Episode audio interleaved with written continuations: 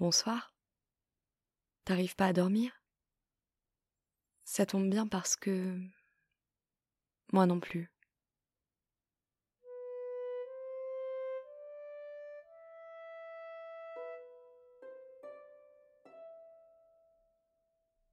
On est dans un tapis de feuilles et de branchages.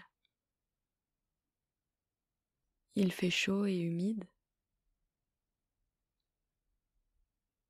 On devine que le ciel est clair, mais on ne le voit pas en raison du toit végétal au-dessus de nous. Tout près de nous, il y a un grand ficus. Et puis, tout autour, des arbres qui lui ressemblent. On pose les mains sur les feuilles pour se redresser et se mettre debout. Le tapis de feuilles est tout à fait moelleux. Il a l'air très épais. Et quand on se met à marcher, on entend le bruissement très régulier qui suit la cadence de nos pas. Les feuilles mouillent le bas de nos pantalons. C'est une atmosphère qui me rassure. On n'entend que nous dans cette immense forêt tropicale. du moins pour le moment.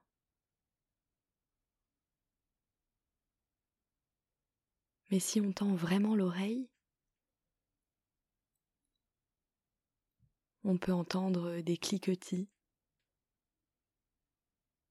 peut-être produits par des petits mammifères rampants, courants, sous le tapis de feuilles,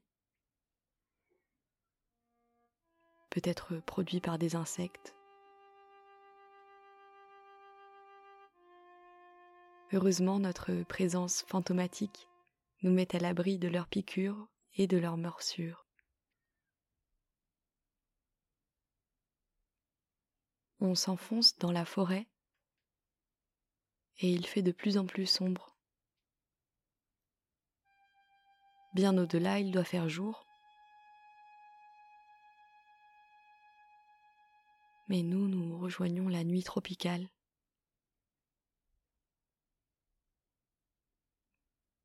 Celle que recherchent probablement certains animaux. Il doit bien y avoir un peu de lumière qui traverse pour nourrir toutes ces feuilles.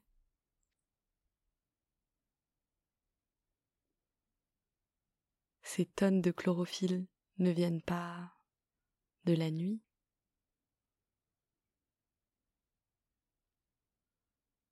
Plus nous avançons et plus nous remarquons des lianes autour de certains arbres. Je confonds la première avec un serpent, ce qui me fait sursauter. Et puis je suis soulagée de voir que ce n'est qu'une plante. Mais pourtant, la façon qu'elle a d'entourer les arbres de s'y accrocher de plus en plus densément à quelque chose de menaçant. Quand je balaye la forêt du regard, j'ai même l'impression que les lianes bougent. Les fines feuilles qui poussent sur les lianes ressemblent à des épines. Je crois que si l'on posait la main sur l'un des troncs d'arbres, elle serait de suite emprisonnée par ces lianes, attachée pour toujours à un arbre au milieu de la forêt tropicale. Aussi, je préfère ne rien toucher et garder les mains le long de mon corps pendant que l'on marche et que l'obscurité est de plus en plus grande.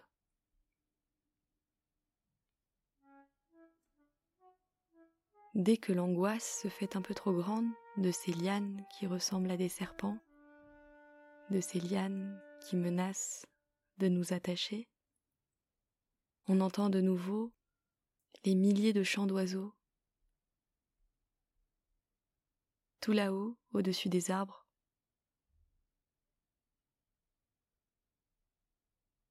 ils ne descendent pas jusqu'à nous, mais ils chantent assez fort pour nous signaler leur présence, peut-être pour nous guider, ou pour que l'on se défasse de la crainte des lianes. Il y a des piou-piou très brefs qui percent le ciel. D'autres oiseaux dont le roucoulement grave semble ne jamais s'interrompre. Et il y en a encore d'autres qui caquettent ce sont les percussionnistes de la forêt.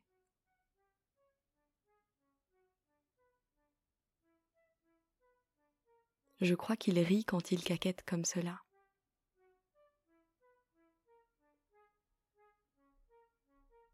Et puis toujours, sans qu'on y prête trop d'attention,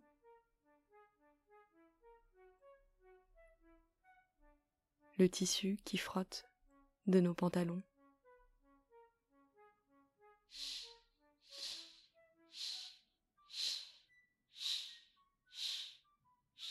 Notre cadence est soutenue pour deux personnes qui cherchent un endroit pour dormir.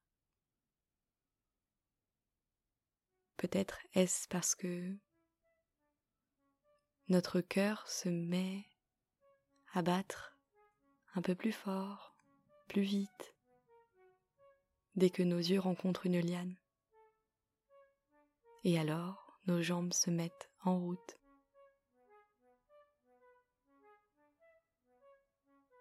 Les lianes commencent à s'épaissir, et maintenant je suis tout à fait sûre qu'elles bougent. Ce sont bien des plantes, non pas des serpents, mais elles se déplacent très rapidement.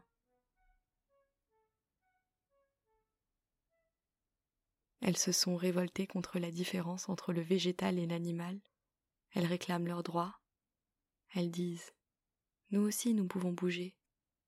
Attendez que l'on vous attrape. Et à mesure qu'elles bougent, il semble qu'elles nous menacent de plus en plus, qu'elles s'approchent de nous, qu'elles nous mettent au défi, de sortir de cette forêt sans qu'elle nous attrape une cheville ou un poignet.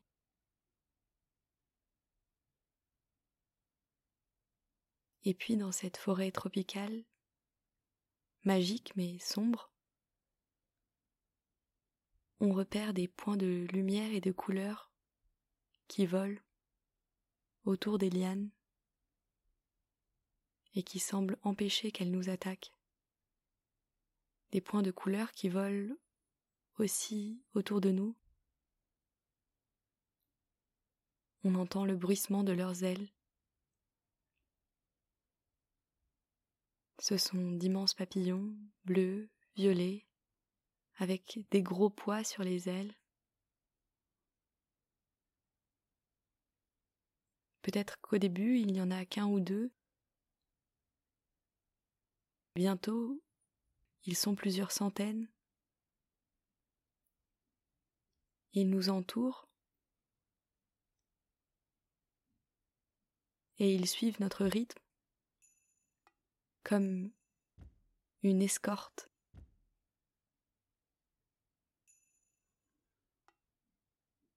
Mais finalement, près d'un arbre,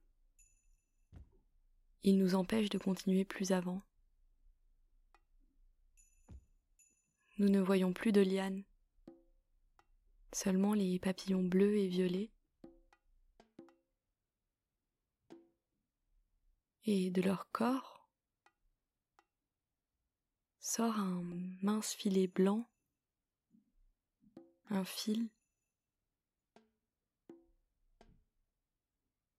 qui entoure d'abord nos pieds, nos jambes, notre corps. Un fil d'une douceur que nous n'avons jamais connue ailleurs. Il nous prépare deux magnifiques cocons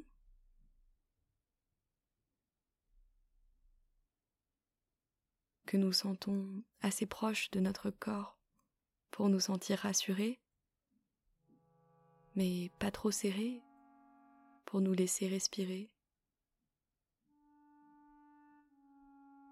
On a la tête hors du cocon et par des centaines, des milliers de fils, les papillons portent nos deux cocons jusqu'aux hauteurs de la forêt.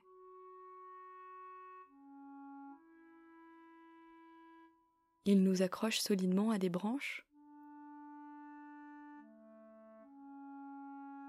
et se sont arrangés pour mettre le cocon en position horizontale.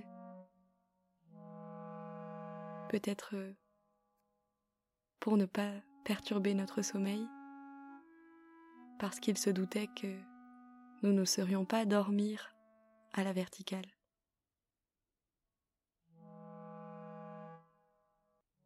Nous sommes déposés là, et puis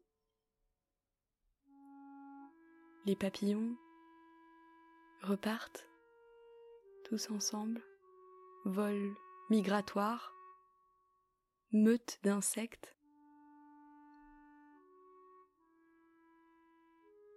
tous dans la même direction, qui est la sortie de la forêt. Un point beaucoup plus lumineux que nous retrouverons sans difficulté dès que nous nous serons reposés.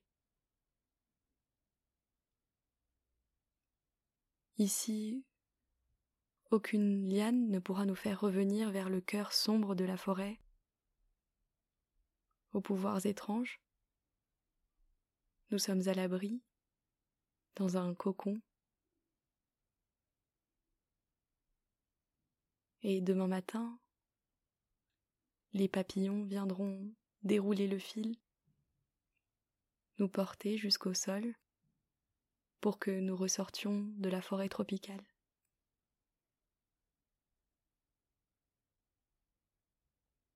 Mais le matin peut attendre. car nous avons encore terriblement sommeil.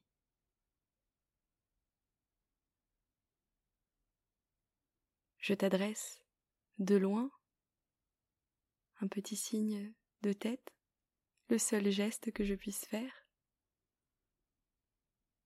et je m'abandonne à la chaleur du cocon.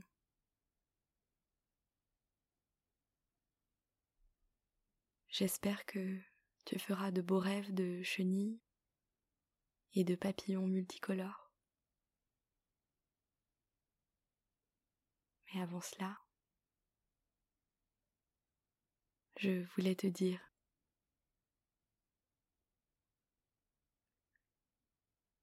bonne nuit.